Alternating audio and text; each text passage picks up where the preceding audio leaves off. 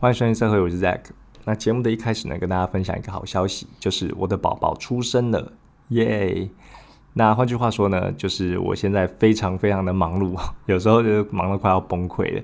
那现在录音呢也是一样，我就呃就是抱着我的小 baby，然后在这边录音。那现在才刚出生没多久而已，好，非常的非常的小只，然后就是一直睡觉跟喝奶奶。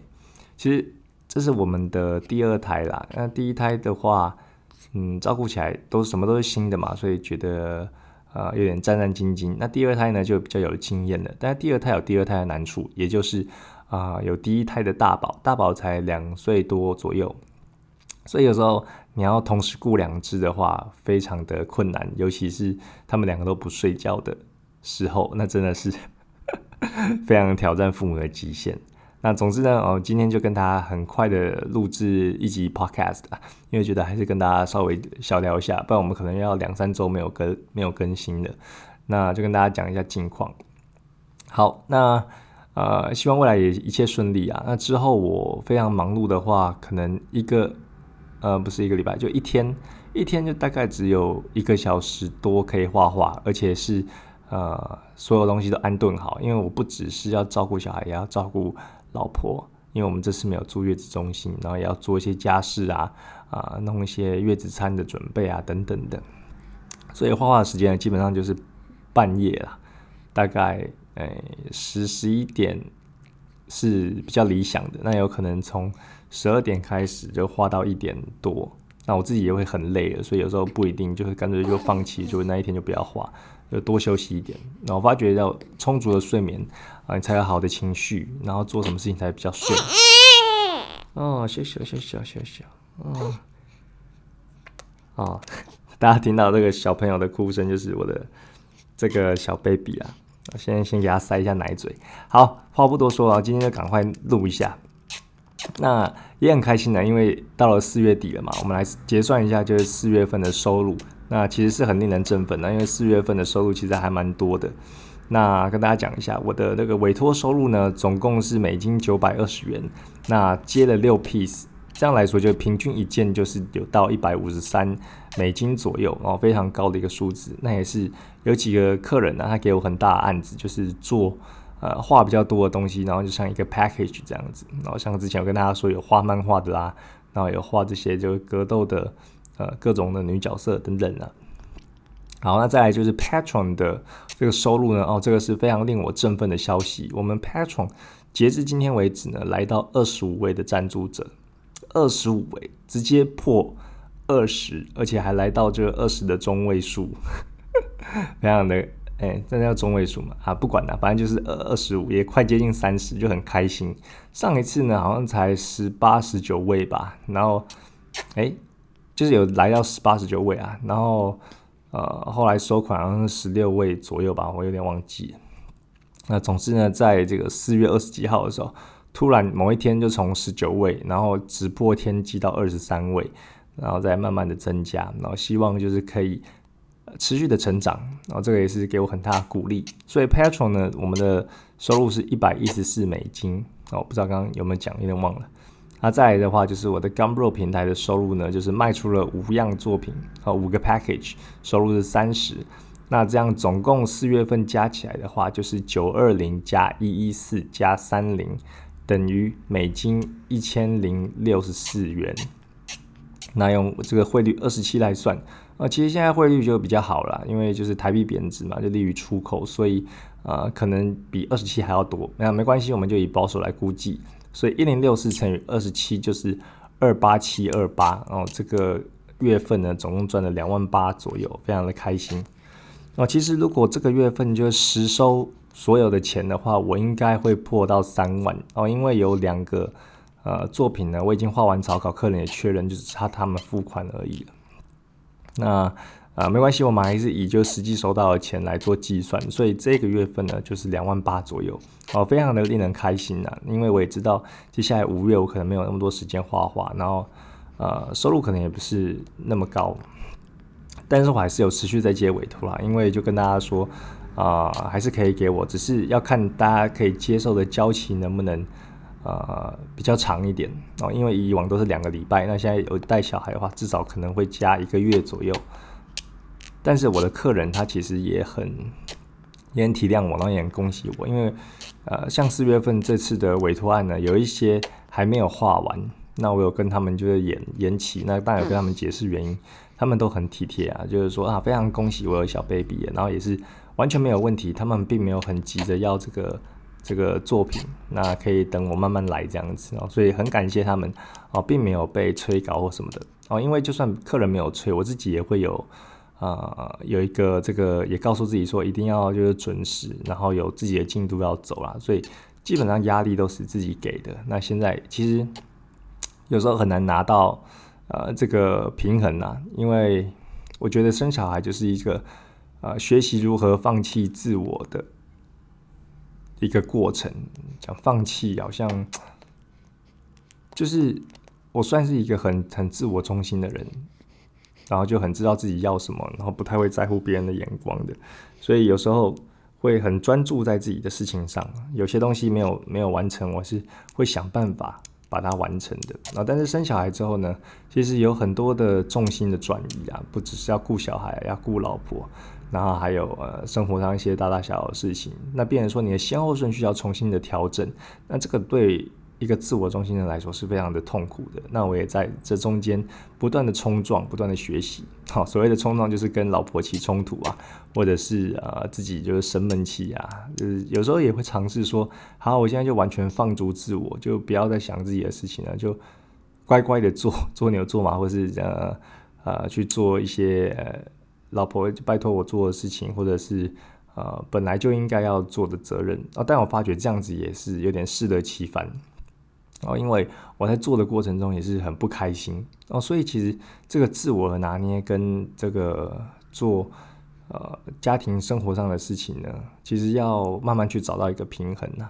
那其实不瞒各位讲，就是这个礼拜照顾小孩呢，一开始生出来呃这个小 baby 那个喜悦是非常大的，然后也是有的，但是呢，紧接着就被。接踵而来的家事琐事，还有顾小孩的，呃，没有办法睡觉，因为新生儿他大概就两个多小时要喝一次奶嘛，半夜也是，所以你等于你的睡眠时间跟你的作息都被会都要配合小孩，然后会中断这样子，所以情绪也不是很好。那有一度，我记得是礼拜三还是礼拜四吧，两个小孩都不睡觉，就是宝宝喝了奶，然后然后有点睡不着，然后过了一会又要喝。那大宝呢，就是要想要一直玩玩具，然后不睡觉，搞到那一天半夜大概十二点多吧，才终于搞定他们。哦，那时候真的快要理智断线了。他就是会勾起你心中的恶，然后也会勾起你心中的善。生小孩这件事情，哦，这也是我要学习的，因为有时候对于小孩可能太凶啊，或是会有点 有点想要使用暴力的那种感觉，比如说把他抓着。然后，然后抓的很用力啊，或是丢到床上，然后虽然床上是软的，那可是隔天或者情绪荡下来之后，就会发觉就很后悔，然后会觉得很自责。那这也是要学习的啦。那呃，我这边也在分享最后一个哦，因为时间也不多，要赶快跟大家说拜拜，去顾小孩了。跟大家分享一个我的体悟啦，就是有时候我在想，啊，要怎么样成为一个更好的人，然后何谓爱啊？因为真的是跟老婆起蛮多冲突的，然后也跟小孩有时候会真的很气他们，可是又觉得爱他们，这种很矛盾的情绪。那到底要怎么去爱他们呢？当他们就是表现的不如你想象的那么顺利的时候，这边就分享一个，就是像圣经上面写的《哥林多前书》十三章四到八节，他就有讲说爱的定义。还有争议是什么哦？因为现在我们很多啊，不管是文学啊，或者是一些呃呃，就是名人呐，可能对于爱有一些诠释，或是电影呐，会讲一些很浪漫的话，然后一两句话这样子。但是我觉得啊，有时候静下心来，然后慢慢看什么是爱呢？我觉得圣经里面上面写的啊，可以非常值得大家学习。每隔一段时间再来看，就都有不一样的体会。好。那这个哥林多前书十三章四到八节，他就是说，爱是恒久忍耐，又有恩慈；爱是不嫉妒，爱是不自夸，不张狂，不做害羞的事，不求自己的益处，不轻易发怒，不计算人的恶，不喜欢不义，只喜欢真理。凡事包容，凡事相信，凡事盼望，凡事忍耐，爱是永不止息。啊，如果大家有兴趣的话，可以再去找这个圣经来看，网络上也有，我觉得非讲的就是非常的好。以前就觉得是一个可能故事吧，或者是一个美丽的经文，就这样看过去。但但是现在回头再来看，像有时候在气头上，像我那一天礼拜四隔，就是很后悔礼拜三做的事情嘛，然后后来就去翻一下圣经这一段，然后就有想到，然后重新去审视自己，来给大家解析一下我自己的感受了。像他说，爱是恒久忍耐，又有恩慈。这个第一句，呃，以前在看的时候会觉得没有共鸣，你知道吗？就会觉得忍耐就是说，哦，所以说我在这个公司里面，然后被欺凌或者同事或是上司有交代不合理的事情，我就是要一直忍吗？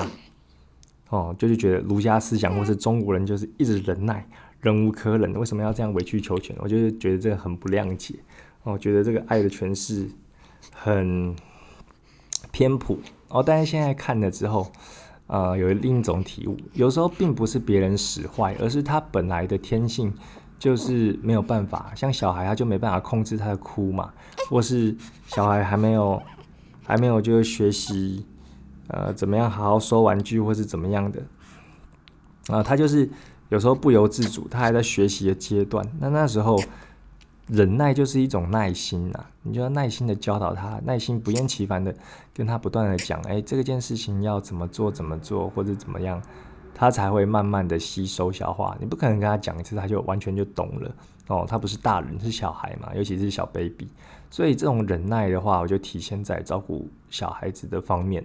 哦，给我有这种呃比较有共鸣的感觉，就不像以前可能就只是想到职场，那时候可能单身就就还在积极寻找爱情或者事业的时候，然后觉得有时候社会上不公不义，为什么我要忍？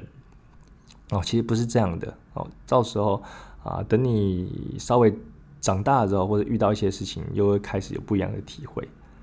那再来就爱是不嫉妒，爱是不自夸不张狂，不嫉妒真真的很难呐。那我觉得对我来说，一个自我为中心的人就相对容易一点，因为你就会专注在自己的事情嘛，不太会去羡慕别人，或者是一直求别人的东西，呃，呃，就是看自己没有的，因为你就不断的会去精进自己。但现在的社会风气，就很多人呢都会，都会就是去觊觎别人的东西。嗯，简单的讲这样子，像是。我们很常见的就是以前那一辈的父母啊，在聚会的时候都会问说：“哎，你在哪里工作啊？赚多少钱或者什么的？”然后其实都会有一种比较心态，包括说很多的父母也是生了小孩之后也说：“哎，你的小孩现在有学什么才艺啊？去念哪一所学校啊？然后哦，学费多少啊？”这种问句哦，看似就是无害，但是其实都是一种潜意识的比较。当然，如果讲者没有那个心的话，哦，其实是无伤大雅的。但是很多都是。那个什么，听说者无意，然后听者有意嘛，他就会做不一样的解读，然后心里就会想，呃，跟别人比较。像我们一般出社会的时候，有时候也会问别人薪水啊。那长得越大之后，也觉得说，哎，这件事情其实是非常隐私的部分，因为就是怕会勾起别人的嫉妒，或者是呃猜想、过多的联想等等的。好，等一下，我敲一下宝宝的位置。嗯，来，baby baby，啊，爸爸帮你抱个姿势比较舒服一点。好，那再来就是不做害羞的事。这句很好玩的，以前都会觉得说，哎，不做害羞的事是不要做色色的事情，或是不要打手枪自慰什么的。我觉得这边的诠释啊，到现在这个年纪，应该是说，不要做见不得光的事啊，就是说不要做，哎，你可能光天化日之下。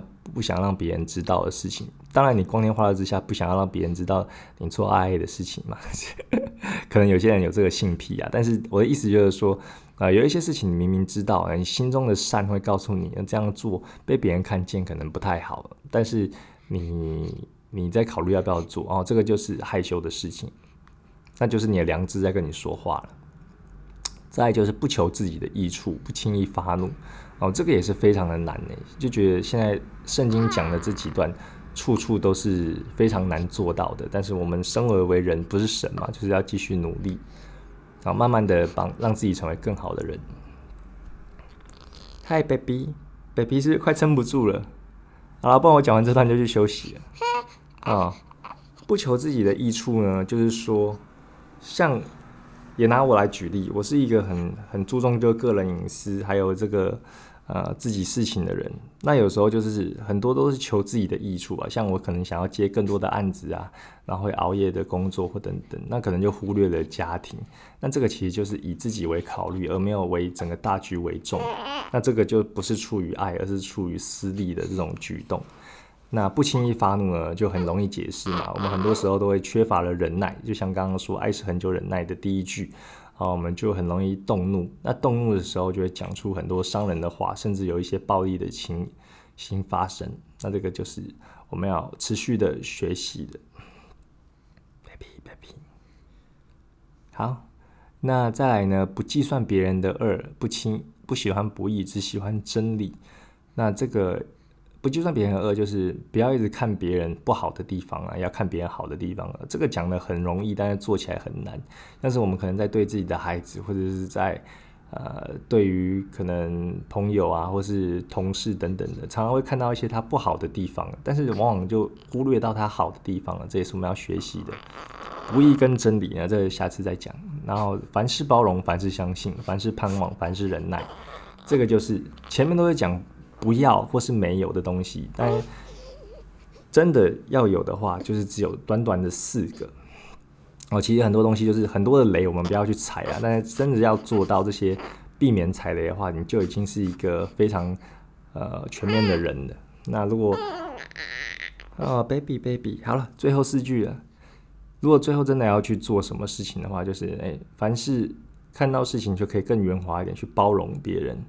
那也凡事去相信，有时候我们过的生活状态不是很好的时候，也要持续相信说，哎，事情总是会有转机的，然后都会有更好的呃结果。就算现在发生不好的事，也许回头再来看，它是你的养分也说不定。盼望，然后也是一样，然后忍耐，又是后悔忍耐啊，爱就是一种忍耐。那这种忍耐不是像刚刚一开始讲的，呃，别人对你不好，你要你不能加倍奉还，然后不是这样的，大家可以去想一想。